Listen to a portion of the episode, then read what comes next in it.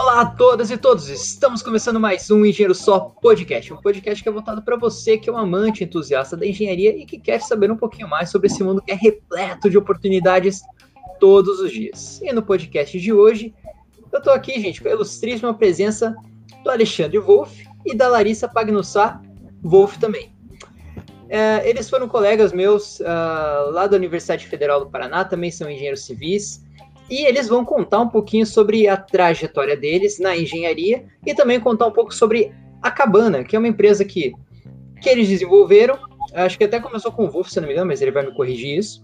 Uhum. E eles vão contar um pouquinho sobre o desenvolvimento da empresa, por que, que eles resolveram empreender e exatamente qual que é o ramo no qual eles atuam. Então, primeiramente, muito obrigado pela participação de vocês dois, obrigado pelo, pelo tempo de vocês estarem conversando comigo. Eu sei que vocês estão super corridos. É, então, agradeço por vocês estarem aqui no podcast trocando essa ideia. Obrigada, de graça, pela, pelo convite aí. Vai ser um prazer bater um papo com vocês, contar um pouquinho da cabana, né? Um pouquinho da gente, a trajetória. Vai ser bem legal. Espero que todo mundo goste. É isso aí. Valeu, de graça. Vamos Não, eu que, eu que agradeço. Eu acompanho o trabalho deles. Enfim, eu acompanho porque eu tenho alguns amigos que trabalham junto com eles, inclusive. Um abraço para o Matheus Iaga e para a Thalita. E eles contam coisas muito legais sobre a cabana, enfim, tudo que vocês fazem. E se vocês forem no Instagram deles, olha, com certeza vocês vão amar assim, todas as postagens, os lugares paradisíacos que eles constroem. É, é simplesmente é, é, de outro mundo, assim. Mas, gente, eu acho que para começar, é, eu queria saber um pouquinho sobre vocês, sobre quem que é a Larissa, quem que é o Alexandre, por que, que vocês caíram na engenharia civil, vocês também foram caíram naquele conto de eu sou bom em matemática, eu sou bom em física, por isso que eu vou ser engenheiro? Como é, como é que foi esse processo para vocês? Bom, a gente gosta de começar contando nossa história, né? De, de onde a gente veio é, até onde a gente se encontrou aí e criou a cabana, né? Bom, é, eu nasci numa família que sempre mexeu com madeira, então desde o meu bisavô que cortava madeira, meu pai, quando eu era criança, montou uma marcenaria, então eu cresci praticamente dentro da marcenaria dos meus pais. É... Então eu sempre gostei muito de madeira e sempre tive no mundo de empreendedorismo. Então meus pais foram empresários desde que desde que eu era criança. E lá, desde uns 12, 13 anos, eu comecei a trabalhar com eles. Então, eu fazia alguns projetos de imóveis, é, e com o tempo fui também indo para a área financeira, cuidava da, do banco, cuidava de pagamento, de coisas assim. Então sempre gostei muito assim de, do financeiro, de, de, do empreendedorismo, né, dessas coisas. E sempre tive um contato grande com arquitetura também, né, na marcenaria. Então interiores, móveis, tal. É, isso é um pouquinho do que me moldou aí para chegar até hoje. É, eu acho que é até uma coisa muito importante de frisar, né, é que as pessoas hoje em dia começam a trabalhar muito tarde e só estudam, não trabalham tal. E para mim foi muito importante trabalhar desde cedo, foi uma experiência que fez muita diferença na minha vida.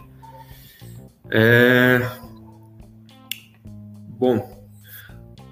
Eu, ao contrário do Alexandre, né, é, não nasci numa família empreendedora, então meus pais são funcionários, não tive essa experiência do mundo aí. E também não sou curitibana, eu, contando um pouco, nasci numa cidade do interior do Paraná, que se chama Mangueirinha, então pouca gente deve ter ouvido falar, tem 17 mil habitantes, uma cidade bem pequena. E de lá eu sempre ouvi dizer que se eu quisesse, né, crescer na vida, eu tinha que estudar e fazer por merecer, né? Então, eu não, não via o empreendedorismo como uma forma de crescimento, eu nem sabia o que era isso, né? Mas eu fui pelo caminho do estudo, e aí eu quis, quis o melhor que eu entendia que seria o melhor para mim, que seria vir para Curitiba e estudar numa federal, né? É, uma universidade de renome, era isso que eu enxergava naquela época. E, e escolhi o curso de engenharia civil porque pela pelo fato dele ser um curso amplo, um curso que é realista, querendo ou não, eu sabia que tinha ali um, um, um certo caminho que eu poderia é, ter sucesso na vida, enfim, são vários outros motivos, né? É, então, me esforcei muito na época, não foi muito fácil, porque estudei a vida inteira escola pública, e nem tinha cota, na, eu não tinha cota. É, acabei conseguindo vir para cá, passei na, na, universidade que eu queria, no curso que eu queria e vim parar aqui em Curitiba. Então foi assim que eu, que eu comecei no curso de engenharia civil, né? É, o Alexandre ele teve uma experiência um pouco antes, né? De... É, o meu caminho para chegar na engenharia civil foi mais tortuoso, digamos assim. É, dessa experiência com a marcenaria, eu resolvi que eu queria fazer alguma coisa um pouco mais artística, digamos. E eu fiz um ano de design gráfico na Federal, é, quando eu terminei o ensino médio, né? Daí lá eu descobri a empresa Júnior, que tinha no curso lá, e lá nessa empresa Júnior que eu assim, pude dar nome para o que era o empreendedorismo, né? Antes eu, eu gostava por quase que por tabela, né, dos meus pais. E lá eu consegui, conheci o empreendedorismo de verdade.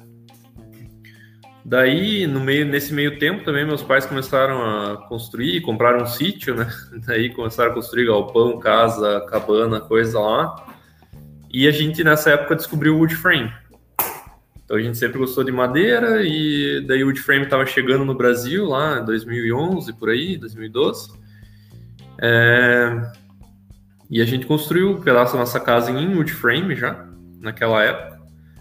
E depois, nos anos seguintes, a gente construiu alguma coisa para amigos, assim. Então a gente fez um salão de um salão de eventos, fez uma churrasqueira, fez algumas coisas.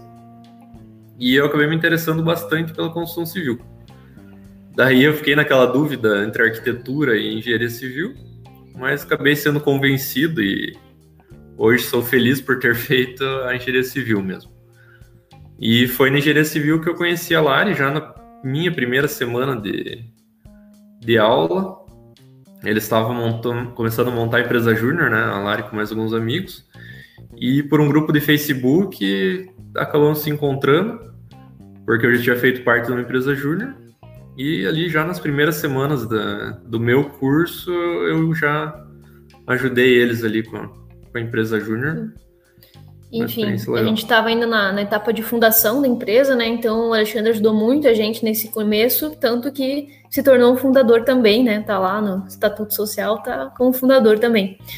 E e assim, eu entrando na faculdade né, de engenharia, é, passou, passaram-se ali dois anos, eu vendo que não ia para frente nunca, é, parecia que eu não estava aprendendo nada, o conhecimento não vinha, e eu pensava, olha, se eu seguir por esse caminho aqui, eu, eu não vou, eu sentia que eu não ia crescer. Eu sentia que a, que a universidade estava me colocando dentro de uma bolha, eu estava estagnada.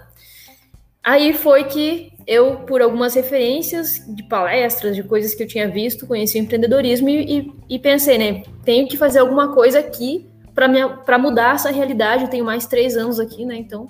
E esse não era um pensamento só meu, tinha alguns amigos que compartilhavam desse pensamento. Depois conheci o Alexandre pelo, pelo grupo do Movimento Empresa Júnior do Facebook, na época, era, nem tinha, né, outros meios, enfim. E, e aí foi que surgiu o Alcance Engenharia Júnior, que eu fui a primeira presidente, depois o Alexandre assumiu, né, e a gente, né, com, com nossos amigos, formamos essa, essa instituição na faculdade, que foi uma experiência bem interessante para a gente.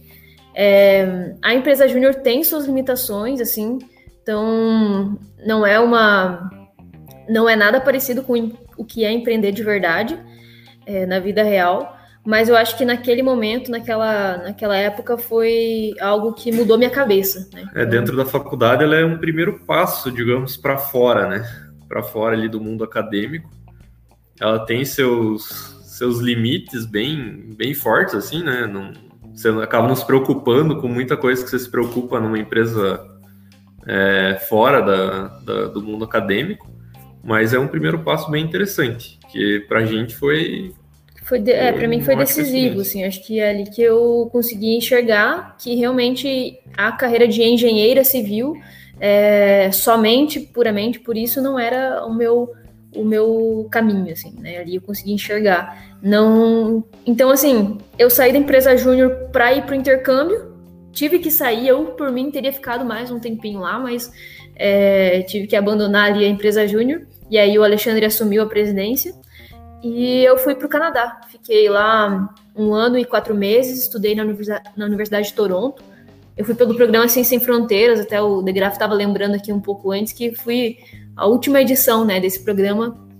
Então lá eu estudei, também fui para lá buscando uma ideia de empreendedorismo para que quando eu voltasse para o Brasil eu dedicasse meus dois últimos anos de faculdade para desenvolver uma empresa e quando eu saísse é, da, da faculdade eu já tivesse algo encaminhado para poder trabalhar nisso. No final das contas, foi isso que aconteceu na minha vida. Só que não foi tão bem, não foi tão fácil assim. A ideia do modelo de negócio da cabana não surgiu lá no Canadá, como eu achava que ia chegar lá, ia ver um país super desenvolvido e com tecnologias, enfim, ia estudar numa universidade renomada. É, as coisas não foram bem por aí. Mas assim, como experiência pessoal, foi é, muito boa. Aliás, lá eu até trabalhei na. Fiz estágio na Votorantim Cimentos, que não tem nada a ver com madeira, que é o que eu trabalho hoje. É, então, assim, é, pessoalmente foi uma experiência muito enriquecedora. Culturalmente, eu acho que eu pude expandir. E claro, né? Lá eu até conto essa história que meu estágio ele ficava afastado da cidade, né? Eu andava de bicicleta, eu ia para o estágio de bicicleta e eram 12 quilômetros, né? Ida e volta. 12 na ida, mais 12 na volta. E enquanto eu ia para o meu estágio, eu olhava as construções todas em wood frame, todas as casas. Cada semana que eu passava, aquela construção estava de uma forma diferente. E era bonito, era agradável, né? Quando eu viajava por lá, às vezes que eu viajei, a gente via as cabanas que tinham por lá, os estilos arquitetônicos. Então, assim, eu não tive essa clareza lá, mas tudo isso foi, é, foi entrando no meu repertório, né? E depois com certeza influenciou é, quando a gente foi fundar a cabana, foi é, pensar nesse modelo de negócio, resultou né, nisso. Então, foi importante nesse sentido aí o, o meu intercâmbio. Né? Então, quando eu voltei aqui do intercâmbio, é, nesse meio tempo o Ali já tinha feito com o pai dele alguma outra construção também, já tinha trabalhado um pouco. É, e aí eu ainda estava fissurada nessa ideia de vamos fazer uma empresa durante a faculdade ainda, né, para que a gente possa desenvolver o máximo possível ela aqui dentro e quando saísse já tivesse algo formatado, né. É, então eu conversei com o Alexandre, a Isabela e o, o Lucas na época, né, a gente, nós éramos uma equipe de quatro e eu é, estagiei uma, só nesse meio tempo também estagiei numa construtora um ano aqui. Acho que também foi uma experiência bem interessante. E, e aí no meu último ano eu fiz o meu TCC em Udframe. E nesse TCC a gente participou de um programa, é, um programa que se chama Academic Working Capital, é, do Instituto TIM.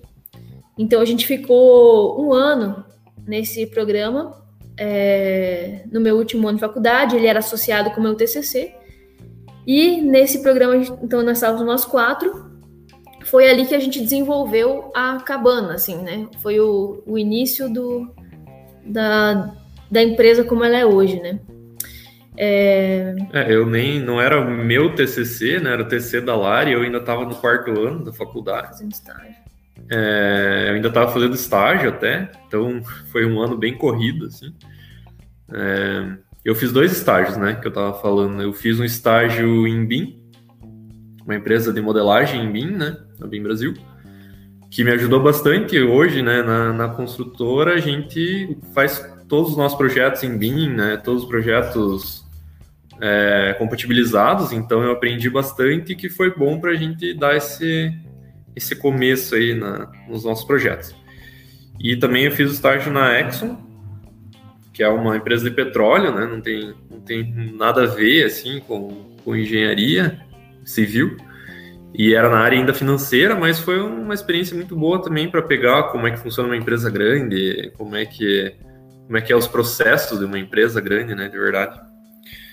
E daí eu acabei entrando, né, junto com a Lari nesse programa é, que, em que a gente ficou um ano, que tinha reunião em São Paulo, né, a gente tinha que desenvolver um, um mínimo produto viável para lançar no fim lá do programa que tinha uma feira de investimentos. E esse produto acabou sendo uma cabana, a gente criou uma empresa na época, chamava Modular, uhum. eram construções modulares, né? e acabou virando a cabana no fim do, do programa. É, uma das, na época, né, uma das, das nossas motivações para criar a cabana era muito a ineficiência da construção civil, é, essa, essa construção artesanal, o desperdício, a dificuldade de mão de obra especializ, é, não tão especializada, né, não tão qualificada. Então, da parte de, da engenharia, isso foi um dos pontos que motivou a gente a criar a cabana, né? Outro lado, unindo o know-how do Alexandre com o Woodframe, é, foi uma das fatores para a gente decidir ir pelo, por esse sistema construtivo, né, escolher esse sistema de construção. É, e além disso também o fato de utilizar a madeira como principal elemento, que a gente sabe que a madeira é, não existe um outro material que seja estrutural e renovável ao mesmo tempo. Né? Então, a madeira, nesse sentido, é, é, extremamente eficiente e sustentável. E então, assim, do ponto de vista de engenharia, foi esse um dos motivadores, né, para a gente formatar a cabana. Tem um outro lado que a gente gosta de contar também, que é o nosso lado pessoal, que por que, que a gente faz construções de cabanas, casas de campo no meio do mato, né? É, por que, que a gente foi para esse lado? Porque a gente gosta muito disso. A gente, o Alexandre morou, no, morou em sítio, eu vim do interior, então a gente também tem essa, esse lado de querer viver bem, de querer viver próximo à natureza, é, em casas confortáveis, que tem uma arquitetura agradável. Então a gente tem a parte do design também, que, que é uma marca nossa, né? Que a gente tenta puxar bastante. E então aliando um pouco dos problemas da construção civil com a sustentabilidade, com o design, com o conforto, é que é, surgiu então a empresa Cabana. Então, uma mix de todos esses valores é o que forma a Cabana hoje. E bom, contando um pouquinho então como é que foi o nosso primeiro passo de Cabana, né? É, como o Alexandre comentou, né? O primeiro, a, lá do programa que a gente fez, o objetivo era criar um protótipo, né? E aí a gente fez a primeira cabana lá no Hotel Fazenda Cainã. Então, essa foi a nossa primeira construção, que já conseguimos fazer ela é, industrializada. Não 100% ainda, mas uma boa parte dela. Depois a gente fez duas casas de praia aqui no litoral do Paraná. Aí o desafio foi maior, porque eram, é, a gente saiu de 28 metros quadrados, que foi a cabana, para construir 280 metros quadrados. Então, assim, 10 vezes mais. É, e o desafio maior, na verdade, não foi nem o tamanho, foi a logística. Sim. Porque era na praia, num lugar que só tinha acesso de barco. Então, Nossa, como, como se é fosse é que... uma ilha. Cara, como é que você. Foi, e foi tudo de barco, então? Uhum. Tudo de barco. A gente fez as paredes aqui, colocava no barco e ia, então. Mas, tipo, era um barco assim, um barco razoável, ou era tipo um barquinho de pesca, assim? Olha, às vezes era um barquinho de pesca. Cara, gente do céu, que medo. Lá quando era uma, a parte maior, assim, de levar a parede inteira mesmo, a gente pegou uns barcos maiores, mas na maior parte do tempo era um barquinho de pesca mesmo. É. E aí voltava, assim. Mas enfim, foi, foi bem legal. E aliás, né, foi lá que eu e o Alexandre começamos a namorar. É, inclusive, uma coisa que eu não comentei, mas vocês, vocês casaram, inclusive eles casaram recentemente. E além de, além de sócios na empresa, eles também são sócios na, na vida mesmo, né? pois é, é e foi é recente ainda também, né? Porque... É, a gente começou a namorar na, nessa construção da praia aí, que foi. Foi ano, ano passado. passado. mas, mas, mas como é tá? Foi uma coisa assim, tipo, eu não tô fazendo nada, você não tá fazendo nada. ah, não. Com certeza não. Esse não é muito nosso perfil, assim. A gente, nós éramos sócios já, né, há dois anos, já nos conhecíamos desde o tempo lá da Alcance, passou o intercâmbio e é, não voltar a gente abriu a empresa, então a gente já se conhecia muito, mas sempre amigos e até, inclusive, por respeito à amizade e à sociedade, a gente tinha um cuidado muito, né, é, grande com isso. É, mas, assim, além de tudo isso, a gente tem muito, muitos valores em comum, né, e a gente sempre se deu muito bem. Então, eu acho que foi daí que surgiram as coisas, sabe? É, da gente compartilhar os valores, a gente ter a mesma visão de vida, o mesmo objetivo, o mesmo olhar para o futuro. Foi, foi mais assim de um conhecimento muito profundo de um com o outro que foi surgindo isso, sabe? Então, quando surgiu foi muito rápido, porque a gente estava com tudo muito alinhado. Então, a gente sabia exatamente o que cada um queria e então não restavam muitas dúvidas, né? É, então. Só precisei insistir um pouco. eu só ia perguntar assim, eu não quero causar discórdia no casal, mas quem é que tomou a iniciativa, assim, só para só por curiosidade? eu que eu que, que tive que pedir e esperar ainda. Esperar? Ah, tá. Não, não foi tanto tempo assim, mas. É... Não, foram só dois meses, daí foi eu dois respondi. meses ali. não, mas assim, ó, uma coisa. Conversa, muita meses. conversa. Uma coisa são dois meses, assim, tipo. Eu não vejo você com frequência. Eu vejo você final de semana. Outra coisa são dois meses olhando pra pessoa todo dia.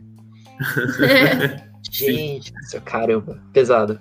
Guerreiro, guerreiro. É, e, e, e o duro é você decidir uma coisa pessoal com muita coisa profissional em jogo, sabendo que qualquer decisão que você toma possa é, vai encadear, pode prejudicar ou não, então tinha muita coisa em jogo, assim, é, tinha que ser bem pensado. A gente né? pesou bastante, assim, a decisão, mas, assim, no final das contas, a gente via que a gente estava super alinhado com a vida, assim, tínhamos muito a ver, nossos valores muito parecidos e, assim, deu certo, né? A gente começou a namorar, então, em abril do ano passado. É, o pedido, de certa forma, foi quase que um pedido de casamento é. já. Não oficialmente, mas. é, porque eu acho que quando você manda, um, você manda um e-mail, por exemplo, daí você já pergunta duas coisas. Olha, preciso do orçamento disso e quer namorar comigo? Daí tipo, já duas coisas assim, só que daí você fala, ó, oh, mas o primeiro é com mais urgência, né? Enfim. é. Quase isso.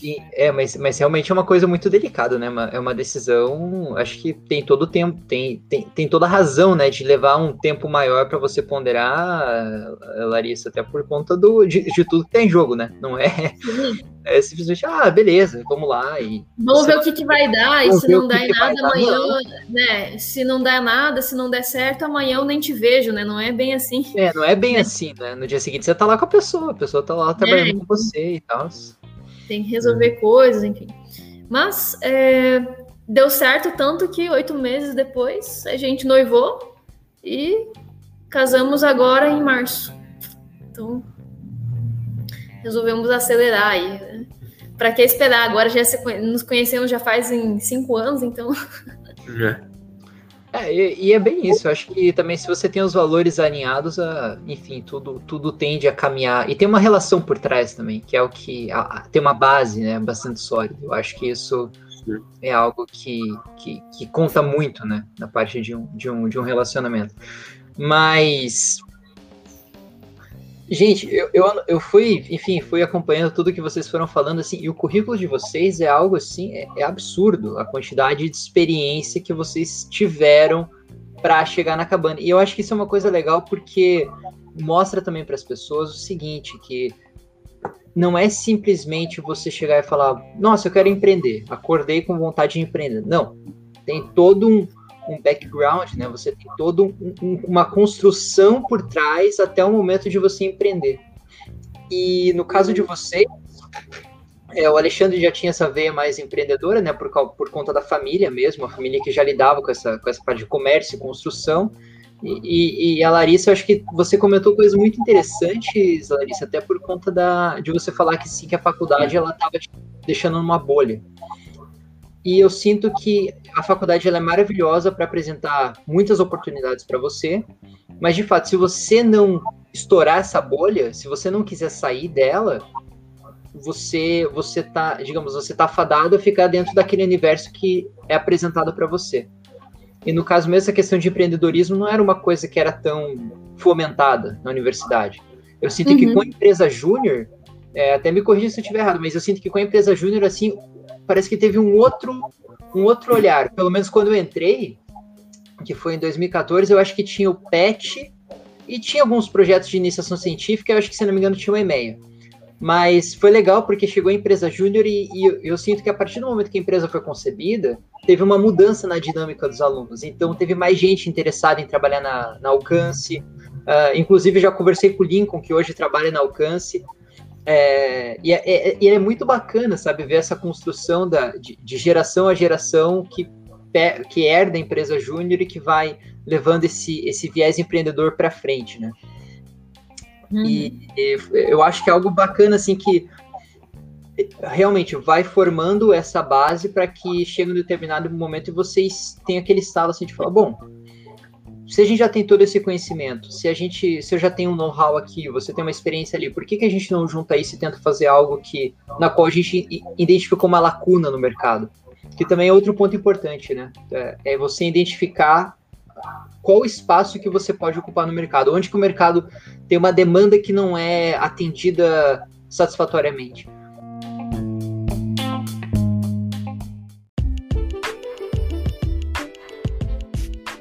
E até eh, um pouco nessas questões assim, eu queria perguntar para vocês, é, para as pessoas que não conhecem bem o wood framing, hoje é uma, enfim, uma tecnologia mais conhecida, mais, mais disseminada mas também não é tanto assim, não tem, é, talvez algumas pessoas que estejam escutando a gente não conheçam muito bem esse termo. O que, que seria wood framing? Sim. É, bom, só puxando uma coisa que você falou ali, que é bem interessante, é do tempo, né, que a gente tem de experiência e tal. Uma frase que a gente gosta bastante, que é do Bill Gates, é que as pessoas costumam subestimar o que ela, é, superestimar o que elas podem fazer em um ano e subestimar o que elas podem fazer em 10 anos. Então, é, é bem isso, a gente não, não faz uma empresa em um ano de, de boa vontade ali, de estudo e boa vontade, é, geralmente é uma coisa de, de longo prazo. Então, eu mexo com o Woodframe, né, já fazem praticamente 10 anos, então só agora que a gente consegue fazer uma coisa realmente é, produtiva, né, com isso. E. E a gente sabe, né, que a cabana ainda é um, é um bebê. E aí a gente tem várias vezes propostas ou inclinações a, a pivotar, né? Que o pessoal gosta dessa palavra, a mudar tudo, mas assim, a gente tem muito claro para nós dois é, uma visão de longo prazo. Então a gente tem assim como base mínimo 10 anos aí para a gente sair com uma empresa legal, sabe? Então assim é só o começo. Acho que um erro muito grande das pessoas que começam qualquer coisa é desistir nos dois, três primeiros anos ou ficar escutando todas opinião de sim, de todo mundo que der algum pitaco ali vai mudando. Então eu acho que essa visão de longo prazo é essencial, assim. Sim, é, é mais importante você ter manter, né, uma coisa ter como é, como é que fala? Persistência. Persistência na, naquilo que você decidiu ali, definiu e não ficar mudando ideia. Isso aconteceu com o D-Frame, né? Claro, todo, todo mês chega alguém com uma ideia de por que, que vocês não usam outro tipo de construção, por que não fazem construção convencional, por que não faz steel frame. Por que vocês não fazem obra na cidade, por que vocês não fazem outro... A gente tem até, só para contar um pouquinho, a gente trabalha com, com modelo personalizado e modelo de catálogo, ah, por que vocês não criam mais um modelo? Então, assim, é é, o, o, opinião externa é bem forte. Então, se você às vezes não tiver bem firme aquilo que você tem claro e o que, que você pode fazer, é, é bem fácil você ser levado e não persistir, assim. Uhum. Bom, falando do D-Frame, né, que você perguntou ali por último. É, bom, para quem não conhece, o D-Frame é o sistema é o sistema que é mais usado nos Estados Unidos, é o sistema que é mais usado no Canadá, né, na Alemanha, no Japão, na Austrália. É aquele sistema, né? A gente gosta de falar do Irmãos à Obra, ou do filme americano que as pessoas passam pela parede, mas não é bem assim. é, ele basicamente é um sistema de construção leve em madeira. Então, são feitos frames, né? Que são quadros de, de madeira que são compostos por montantes na vertical, guias na horizontal, e isso monta ali o formato geral da parede. É, essa parede ela é fixada daí é, com uma chapa, então que a gente usa ou uma chapa de compensado, que serve para firmar a estrutura, né, é contraventar a estrutura. É, e o resto da estrutura é toda feita de perfis leves de madeira. Então, é, a gente usa uma madeira de pinos, que é uma madeira leve, é uma madeira renovável, é, e chapas de madeira, é, camadas, né? Então, vai lá o USB como estrutural. Dentro desse frame de madeira vai é, uma lã de PET, uma lã de vidro para isolamento térmico acústico vai membrana hidrófuga por fora para não entrar água na estrutura. Dentro a gente costuma usar o drywall, né, o gesso acartonado. E por fora pode ter qualquer tipo de acabamento. Por dentro também pode colocar é, o porcelanato no banheiro ou um MDF, algum outro acabamento interno. Por fora a gente usa geralmente um siding, né? Que é aquela que é um acabamento de madeira em tábuas, né? E, mas também tem várias opções né, de acabamento. Mas o old frame mesmo é esse quadro de madeira que permite todas essas camadas e permite principalmente, no nosso caso, a industrialização. Então, por ser uma estrutura leve e é uma estrutura em placas, né, uma estrutura bidimensional, digamos assim, a gente consegue montar ela em fábrica, colocar ela em cima de um caminhão empilhada e daí chegar na obra e só montar ela como um, um Lego, né? Então chegam as paredes prontas. Agora mesmo. Bem tipo um Lego. E é mais ou menos isso o wood frame. E como ela é uma construção industrializada, né, tem a grande vantagem do desperdício. Então a gente tem pouquíssimo desperdício de material. É tudo bem calculado, a gente consegue dar um orçamento fechado para o cliente. Até um dos diferenciais da empresa é esse uhum. dar um orçamento fechado do começo ao fim da obra. É... Então. É, basicamente é. Esse basicamente é esse é o wood frame. E é, é bastante interessante porque uh, eu acho que isso também tem um pouco de misticismo, né? Quando você fala uh, sobre o wood framing, que as pessoas falam, bom, mas a minha casa não vai ser resistente, a minha casa é só de madeira, e se molhar, e se pegar fogo, e se isso e aquilo. E na verdade tem, tem várias tecnologias uh, inseridas no frame que na verdade são uma, uma prevenção né, a esses eventos, né? Como, como você disse, né? Tem placas que são específicas para banheiro, tem placas que são específicas para cozinha, tem Uh, tem as lãs que permitem o isolamento acústico, térmico, e muitas vezes o desempenho até dessas, dessas lãs, essas uh, paredes, apesar de finas, né, é muito melhor do que uma parede como é, popularmente conhecido, uma parede material, né? Apesar de tudo ser material. Uhum. Mas Sim. é muito comum às vezes você falar assim, ah, e a tua casa do que que ela é? Ah, não, ela é de material. Ué, mas é, madeira também não é material? Não, é material também, mas enfim, acaba, acaba tendo essa, essa questão assim de, de ter uma um certo favoritismo né, pela, pela construção com, com tijolo mesmo, em detrimento dessa, uhum. dessa construção wood frame. Mas eu sinto que é uma coisa que ela parece que ela está mudando, assim, paulatinamente. Eu acho que é, mais pessoas estão tendo acesso a esse tipo de tecnologia. Eu também não, eu não tenho conhecimento se isso está ficando mais acessível com o passar dos anos também para as pessoas, assim, em termos de, de custo, né? De uma casa popular normal e uma casa em wood frame, por exemplo. Uhum. Porque tem, também tem a questão do tempo, né, Wolf, que tem que ser, que tem que ser ponderada, né? Porque o, o tempo que você leva para construir uma casa wood frame é infinitamente menor do que o tempo que, enfim, você leva para construir uma casa com, é, com alvenaria convencional, né? Sim. É, o Brasil é complicado você dizer o que está valendo a pena, né? Porque é, com essa é. crise aí mudou muito os preços das coisas, alterou demais. O aço, por exemplo, no mercado aumentou quase 300%. O vidro aumentou 300%. Então, eu acho que antes da pandemia o de frame ele era um pouco mais caro que a construção convencional. E hoje ele já pode ser considerado um pouco mais barato que a construção convencional, dependendo da situação. Uhum. Dependendo, né, do, claro, do formato da casa, do que, dos vãos que você precisa, né, do, do estilo geral da casa. É...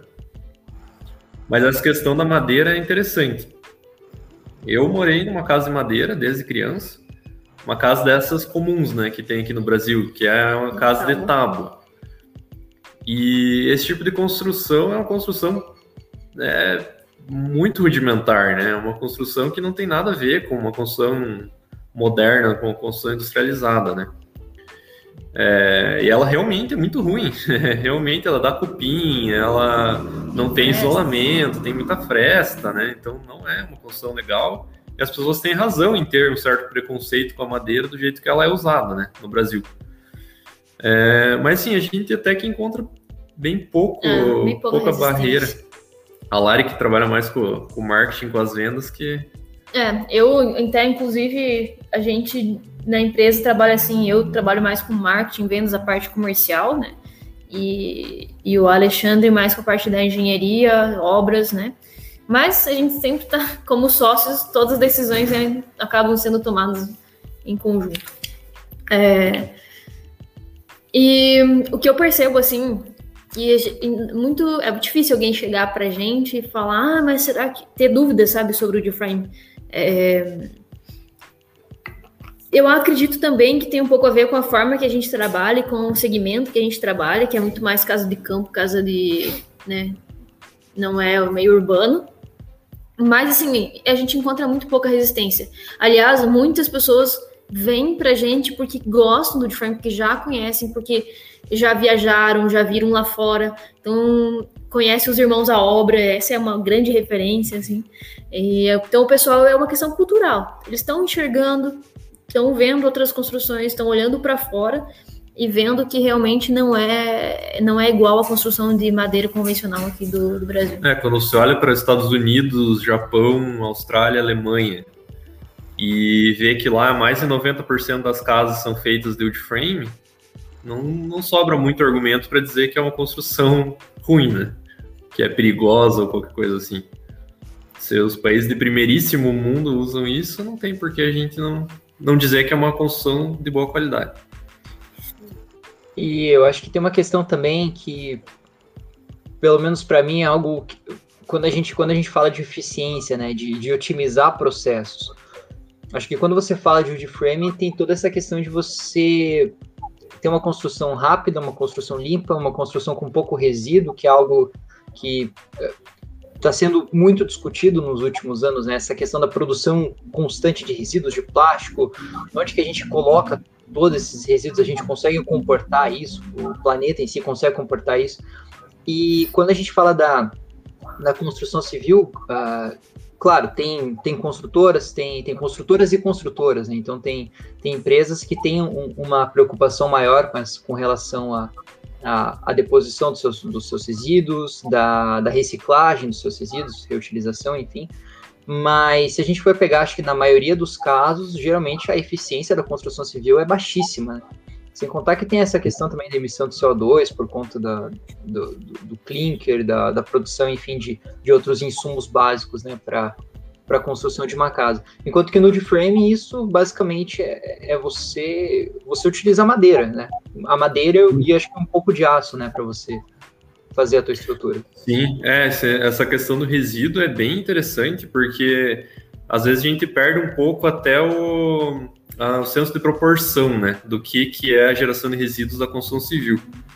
É, sei lá, tem muita campanha para você não usar menos embalagem plástica, é, coisas desse tipo, né, não usar canudinho, sei lá.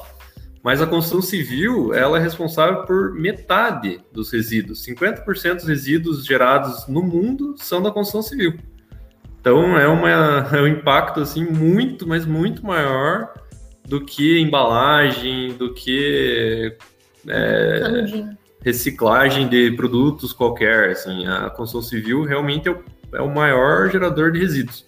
Pesadíssimo, né? E, sim, é, é muito grande. E, e o wood frame a gente consegue diminuir isso para muito pouco. Uhum. É uma casa inteira nossa sobra ali de madeira, um equivalente a um barril, assim. 200 litros, digamos. Um barril de 200 litros cheio de toquinho de madeira, que muitas vezes a gente ainda usa para alguma coisa, né? Sim. Então o resíduo é muito baixo comparado com outras construções. Questão também de, de uso de energia e de emissão de gás carbônico. A madeira é, é o mais eficiente dos materiais de construção, né? Questão de energia, a madeira ela usa praticamente nada, porque na pró da própria floresta eles extraem os restos né, da árvore, galhos, eles usam para gerar energia para a própria indústria do processamento da madeira. Então a madeira acaba usando muito pouca energia comparado, por exemplo, ao concreto, que precisa de fornos muito, muito calor envolvido, ou aço, né, que também precisa de muito calor para ser, ser utilizado, o alumínio, que precisa de muita energia elétrica. A madeira é, é quase irrisória, assim, a quantidade. E o gás carbônico também, né, como ela é uma planta, toda a massa da planta ela é formada pelo gás carbônico que ela extrai do ar. Então, um metro cúbico de madeira equivale a uma tonelada de gás carbônico que foi usado pela planta, né, para formar a madeira. Então, assim, é, não tem nem como comparar com outros tipos de construção, quase. Sim, só da gente usar o de frame a gente já está sendo sustentável, sabe? Sem, é. sem a gente ter que chegar em, em, em aqueles programas de, de obra, que como é que é?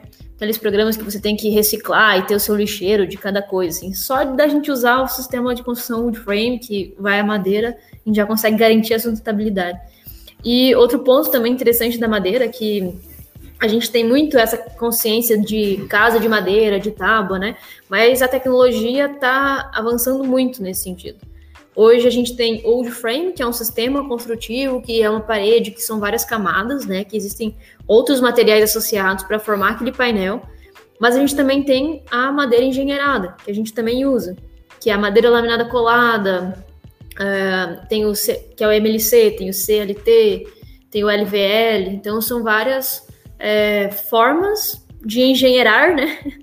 De engenhar ali a madeira e tornar ela é, material competitivo aí para fazer grandes vãos, para fazer estruturas maiores e que esteticamente ficam bonitas, né? É, então, assim, fora Fora a parte sustentável, a madeira está ganhando espaço competitivo aí pela tecnologia, né? É, você falou né, da, da eficiência de, e velocidade de construção também. É, a gente ainda tem muito a se a desenvolver para chegar, né, dizer que a gente é realmente muito mais rápido que a construção convencional, mas assim, só de começo assim a gente já sai mais rápido só de uma empresa nova, que nem a gente, que nem tem ainda todos os processos definidos, a gente já consegue. Essa semana a gente ergueu uma cabana, né? Uhum. Uma equipe ali de quatro pessoas ergueu uma cabana de 38 metros quadrados. Em uma semana ela já tá. Não tá, claro, não tem nenhum acabamento, mas ela já tá no telhado. Já estão fazendo o telhado dela. Então é muito rápido, é seco, né? Então não precisa esperar secar, não precisa a cura do concreto, né? Não vai muita água. Vai quase nada de água, só para fundação a gente acaba usando concreto, algum ali algum contrapiso, alguma coisa. É... Então é realmente muito eficiente, né? A gente consegue em poucas pessoas, uma obra com poucas pessoas, negócio andar, andar bem rápido. E, e até tem uma questão, a, a, vida útil também de uma obra, enfim, de uma, de uma construção wood frame também é, é bem longa, né? Não é algo, não é algo tão curto assim que, enfim, daqui a cinco anos, três anos vai dar problema, né? É algo com material bom que você utiliza, enfim, tende a durar, acho que tanto quanto uma, uma uhum. construção convencional. É, seria isso mesmo? Sim, é, é uma construção perene, né? Ela não tem uma data de validade, então é uma construção convencional, normal. Eu até brinco que no Canadá tinha um caso de frame lá de 200 anos e estava lá. Né? Então, assim, vai muito da tua manutenção, assim como qualquer outra casa exige que você refaça uma pintura, que você é, revise a parte hidráulica, a parte elétrica, né? Exigem algumas manutenções, tá? É, mas assim, a madeira que a gente usa é toda tratada, então assim, não há perigo de, é, de cupim, coisa que tem na, na madeira não tratada, por exemplo. É, essa madeira que a gente utiliza também, ela fica interna, ela fica protegida, ela não fica exposta, né, ao meio ambiente. Então isso também prolonga a vida útil dela. E por norma, essa madeira tratada que não está exposta, ela tem que durar ali pelo menos 50 anos Né? E se for comparar ali, é o tempo de vida do concreto também, né? Então, assim, a gente está comparando é, é, a mesma coisa. Então, devido, dadas suas devidas manutenções, é, para ser uma construção perene, sem problemas é, de estrutura. Né? E, Larissa, até voltando um pouco, assim, na, quando aos primórdios da cabana, se eu posso colocar dessa forma, mas você tinha comentado desse Academic Working Capital. É, o, que, que, seria esse, esse programa? Eu fiquei bastante interessado, achei algo bem, bem bacana. Assim, como é que você descobriu isso na graduação? Você foi pesquisando? Alguém chegou e te informou, assim, para você, enfim, é, participar desse programa e, enfim, que porventura acabou levando a, a da cabana, né? É. Então, o Academic Working Capital é um programa do Instituto TIM, né, que é o TIM Operadora Celular, é patrocinado por eles, que acontece lá com o pessoal da, da USP. Aí eles fazem assim, eles selecionam TCCs do Brasil inteiro, que tem algum potencial de virar um modelo de negócio, então você faz uma inscrição lá que é, tem que mandar vídeo e fazer um, a gente escreveu umas 20 páginas, sabe, de modelo de negócio, foi bem pesado, assim, para a gente entrar e fomos selecionados na época, né? E a ideia do programa é que você fique ali um ano, eles você vai desenvolvendo seu CCC e eles vão tentando transformar o TCC em um modelo de negócios. Né? No final, você vai é, com tudo pago lá para São Paulo duas vezes, né? Para tem esses encontros. Acho que hoje em dia não tem mais. E desenvolver esse protótipo. Eles te dão uma ajuda financeira para desenvolver o protótipo, mas não é para todo mundo. Enfim, tem que é meio é, limitado. limitado assim a ajuda financeira, né? Mas é, a ideia deles é isso, é pegar TCCs e transformar num modelo de negócio. Eu fiquei sabendo isso através do, do Vitor Lopata e do Guilherme, o, eu chamo ele de Macarrão, né? Nossa, o Maca, o, o, o Maca, né? O Maca. Eles não o sobrenome dele, mas é o Maca. É, o Guilherme é. Henrique Pereira. Ó, lembrei.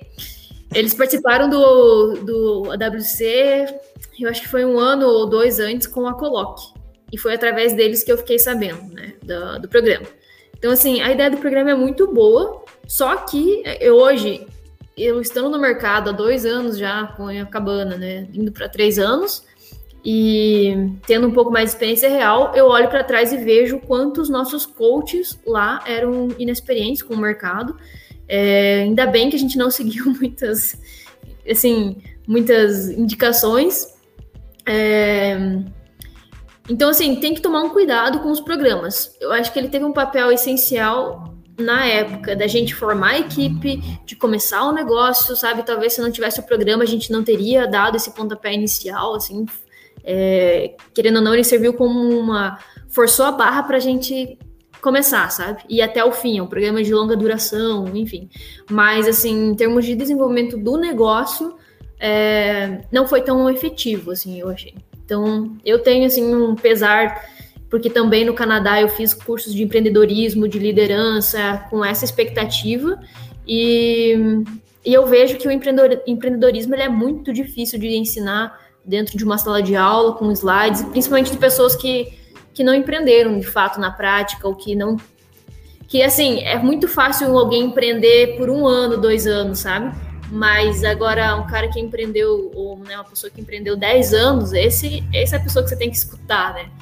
E ainda é carente um pouco esse mercado de, de cursos para empreendedor, assim. É, se você for ouvir um empreendedor de verdade, né, digamos assim, é, um grande empreendedor que tem por aí, ou, por exemplo, um que a gente tem, né, de, com bastante referência, o Flávio Augusto, né, do, da Wiser Educação, da WhatsApp, na geração de valor, ele, ele é um que sempre diz, o empreendedorismo é você ir para a prática. Não, não existe aula de empreendedorismo. Você pode aprender uma coisa ou outra, conhecer exemplos, ter ali alguma um insight criativo ali, né, com, com, algum exemplo de empresa que deu certo e tal. Mas o empreendedorismo é muito na prática. É muito dia a dia, você conversar com funcionário, você ter problema contabilidade. com contabilidade, com tributação. Cada tributação é diferente. O Brasil é um caos pra, nessa área. É, você ir atrás de um cliente de verdade, e ele vai ter que pagar dinheiro de verdade. É, isso dá muita diferença né, na, na prática aí da, do empreendedorismo. É... é, e assim, o que a gente aprende muito nos cursos é muito colocar ideia no post-it, né, fazer aquelas brincadeiras assim que no Canva final... no post-it, bem bonito, bem colorido. É, né? fazer um Canva fazer bem um legal. modelo de negócios. Né? Sim. Não, não que seja uma ideia, não que não seja válido, né? Mas, mas eu acho que, que o ponto principal, né? Eu acho que essas coisas elas são importantes. Acho que para pelo menos para introduzir certos conteúdos, né? Uhum. Mas de fato, é, como para um negócio funcionar, você tem que botar a mão na massa e você tem que eu acho que principalmente eh, quando você lida com essa questão de comércio, de você realmente fazer uma venda para o cliente, você tem, que, você tem que conquistar esse cliente de alguma forma, você tem que ir na mão na massa, você tem que ver quais são as necessidades dele, o que, que ele precisa. Isso é uma coisa que não necessariamente você vai aprender dentro de uma sala de aula, né? Você tem que perguntar, cada cliente geralmente responde de uma forma diferente. Então, então tem várias peculiaridades assim que, que eu acho que vão dando esse, esse traquejo, né, para você é, de fato conseguir empreender. O Flávio Augusto é um cara absurdo, né? A, trajetória dele, a história que ele conseguiu realmente é, é, é, um, é uma referência assim, nesse, nesse sentido. E até, até ia comentar com vocês, vocês não chegaram né, a colocar na incubadora da, da Federal na época.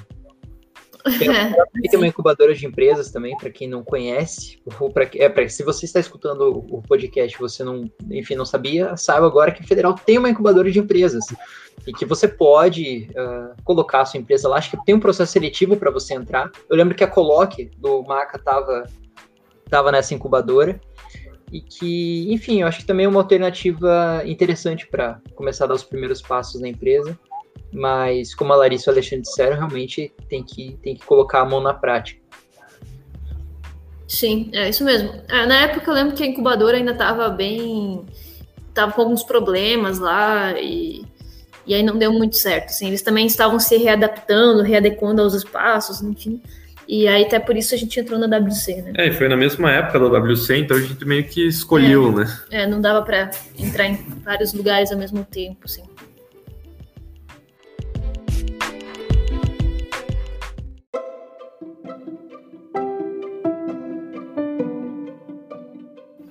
E eu até queria agora perguntar para vocês, agora que a gente já está caminhando mais para os finalmente do, do, nosso podcast, depois de ouvir essa história maravilhosa, essa história empreendedora, apaixonante, uma história jovem, uma história pulsante de vocês, de como que vocês é, construíram a cabana.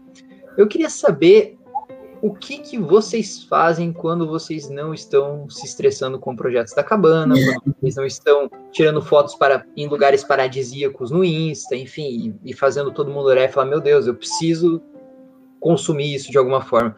O que, que vocês fazem quando vocês não estão sendo engenheiro e engenheira? Olha, é, poderia falar que a gente assiste Netflix, mas seria uma grande mentira. Todo mundo pergunta. É, e a nossa, a minha maior frustração é eu não saber nem que, que série que tá passando e o que, que tá acontecendo. Então, a gente é, gosta muito de ler, assim, livros mesmo, é, é esse nosso, nosso passatempo. É, ficar pesquisando coisas, é, sempre tá vendo novidades. E é, acompanhando o Instagram da, das pessoas que a gente tem como referência ali, a gente acaba aprendendo bastante. É, digamos assim, a gente não tem muito tempo, na verdade, né? Acaba que para você empreender, até puxando né, os Instagrams que a gente segue bastante, um Instagram que a gente gosta muito e que influenciou bastante na nossa carreira aí foi o Ícaro de Carvalho, que ele é aí cara é o mestre do marketing digital, mas também de muitas outras coisas. Assim, ele tem, ensina muita coisa no, no Instagram dele. É, e uma das coisas que ele fala é que o que enriquece é o trabalho depois do trabalho. Então, enquanto você não tem dinheiro suficiente para relaxar, não é a hora ainda de você relaxar muito. Então, acaba que a gente nesses últimos anos a gente tem trabalhado, não trabalhado, né, digamos, sentado na frente do computador todo 100% do tempo, mas muito do nosso tempo a gente usa para pesquisar mais, para discutir. A gente discute muito sobre o trabalho, né? É, no tempo, tempo livre, livre assim. a gente tá, sei lá, cozinhando e ainda conversando como é que a gente vai resolver tal problema, ou o que está acontecendo aqui e lá, e a gente vai conversando e fazendo as coisas da casa, né? E, e assim vai. Eu fico imaginando um varrendo, varrendo a, a, sala e o outro limpando o vidro da, da, da janela, e daí fala: caramba, agora eu sei como é que eu resolvo aquele BO lá daquela casa. Agora, agora a fundação vai dar certo. é, é quase eu não sei assim. como é com você, porque comigo em prova, eu tinha muito, não com prova, mas tipo com o trabalho, sabe? Às vezes, tipo, tinha um trabalho meio complicado da faculdade, Metálicas 2, é, que, tipo, às vezes eu ia, sei lá, eu ia descansar assim que eu falava, caramba, como é que eu resolvo tal coisa? Como é que eu dimensiono isso? Eu lembro que eu tive um problema de dimensionar é, era a, funda a fundação de uma estrutura metálica, que era uma coisa assim que, que não tinha lá no livro, não tinha na norma direito, enfim. E daí eu ficava, tipo, eu ia dormir pensando nisso, assim, daí às vezes eu acordava assim, falava, caramba, é tal coisa. Eu parecia um louco, assim. Mas não sei se com você já aconteceu algo assim. É, por aí, a gente acaba é, no nosso dia a dia aqui, nos momentos que a gente tem livre, a gente acaba sempre discutindo alguma coisa na empresa, ou no momento que a gente está relaxando também, é, vendo referências assim, ou acompanhando essas pessoas que a gente é, segue no Instagram e que para a gente é um, uma dose diária de, de insights ali, como se fossem eles os professores ali, né? Que é o, é o Ícaro, é o Ícaro de Carvalho, principalmente na parte de, de mercado, vamos supor assim. É, e aí tem outras referências mais pessoais, né? E...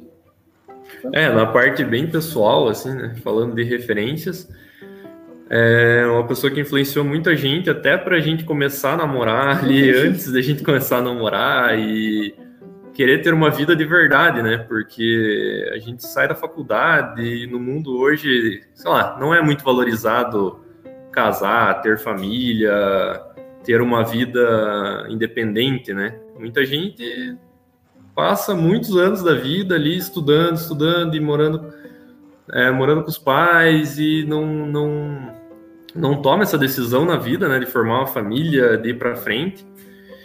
É, e hoje a gente enxerga isso como uma coisa muito importante. É uma coisa que realmente fez muita diferença na nossa vida essa mudança de mentalidade, assim. Essa mudança de mentalidade de, de querer ter uma família, de ter uma religião, de querer ter filhos, de querer ir para frente. É, quem, quem influenciou a gente particularmente foi o Ítalo Marcilli, que no Instagram dele é meio difícil de conhecer ele, porque. Ele é bem bobão, assim.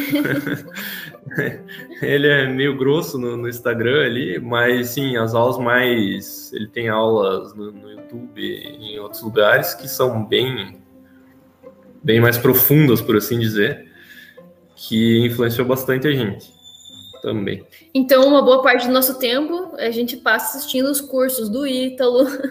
É, e fazendo outros cursos. Agora, recentemente, a gente começou o curso online de filosofia do professor Olavo de Carvalho, que também tem essa mesma base. Então, às vezes à noite, quando sobra um tempo aí, a gente vai assistir um pouco do curso dele.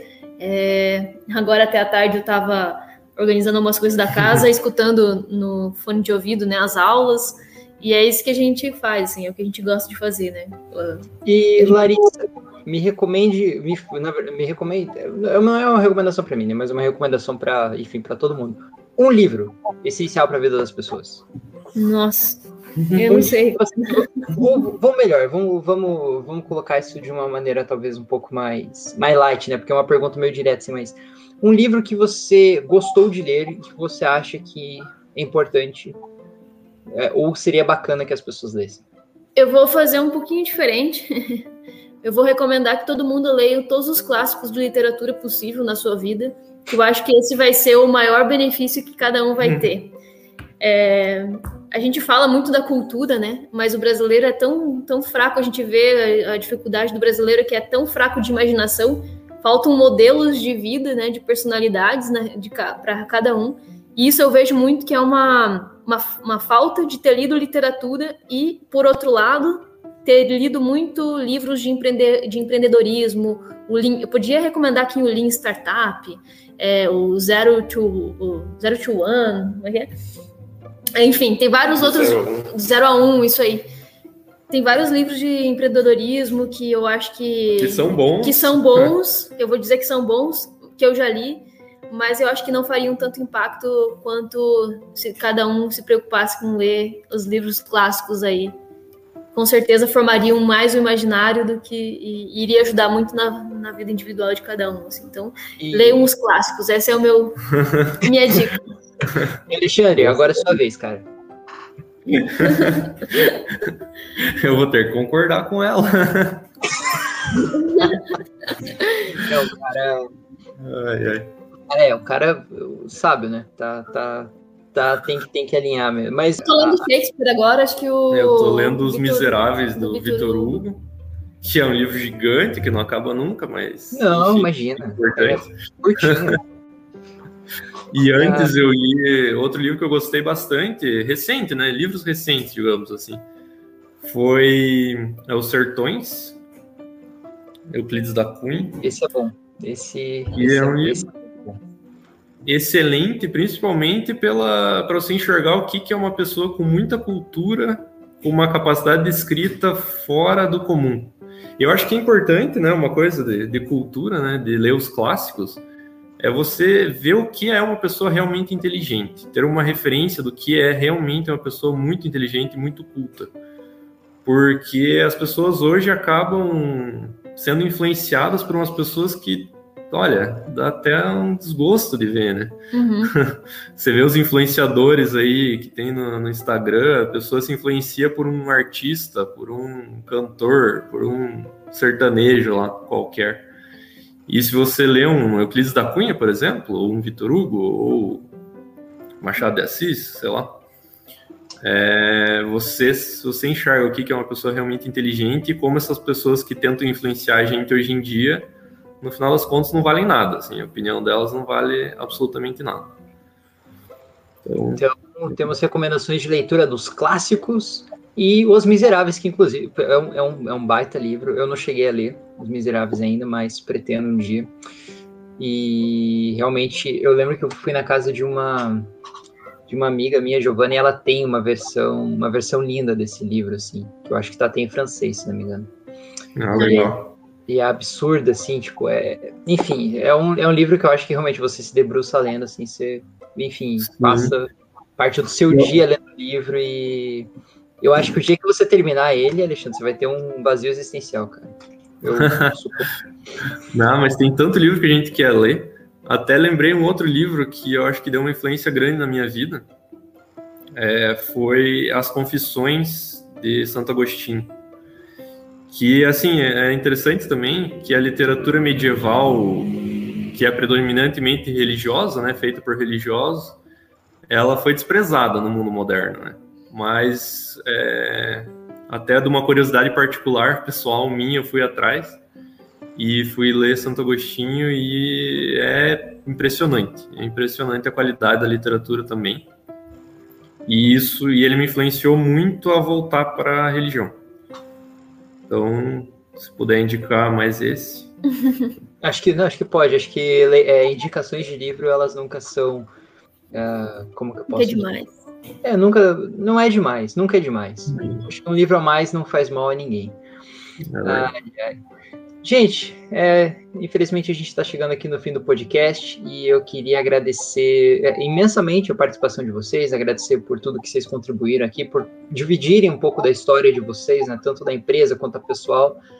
E, enfim, contar, acho que principalmente trazer essa questão de empreendedorismo mesmo, do que, que é o empreendedorismo, das dificuldades que existem e que realmente tem um processo para você consolidar uma empresa como vocês estão objetivando consolidar e, uh, na minha visão, creio eu, com as informações que eu tenho, vocês estão fazendo isso muito bem. Então, quero agradecer a participação de vocês aqui e, enfim, é, convidar vocês para participar outras vezes, quem sabe de outros podcasts, porque foi muito legal aqui a nossa, a nossa conversa. Ah, obrigada, Degraf, mais uma vez aí pela, pelo convite. Acho que foi um bate-papo bem legal, até pra gente aqui, a gente uhum. é, reforçar um pouco a nossa história e contar um pouco do lado pessoal. Acho que é a primeira vez que a gente está falando um pouco do lado casal, assim, ah, até o momento a gente não tinha comentado muito. E com certeza será um prazer aí a gente participar das próximas. Eu desejo um sucesso aí para o teu podcast. Aliás, é, uma uma informação aí pessoal minha, eu sou uma fã de podcast, a vida inteira escutei muito podcast. Então eu acredito muito nesse formato de conteúdo também. Eu adoro podcast assim. Hoje escuto um pouco menos. É, a vida de casado está bem corrida, mas é, aposto nessa nesse formato de conteúdo. É, muito legal a conversa. Também gostaria de agradecer aí e desejar um ótimo futuro aí para você também.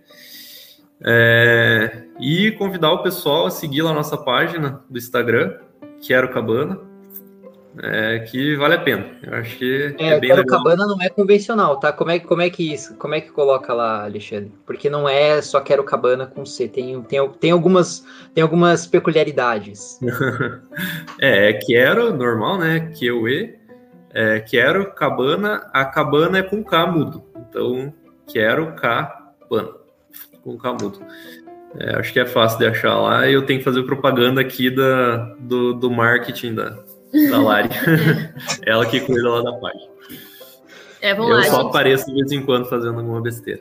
Não, eu vou colocar, quando eu, for, quando eu for divulgar o episódio, eu vou colocar lá o, o, o nick de vocês, vou colocar o usuário para, enfim, quem quiser conhecer o trabalho da Larissa e do Alexandre, enfim, de todas as outras pessoas também que estão envolvidas com eles, é, vai estar tá lá disponível para poder acompanhar. Então, mais uma vez, quero agradecer a participação de vocês, agradecer pelas palavras, agradecer pela, por essa troca de, de informações, essa troca de conhecimento. E agradecer também a você que, enfim, acompanhou esse podcast até agora. E até o próximo episódio do Um Engenheiro Só Podcast.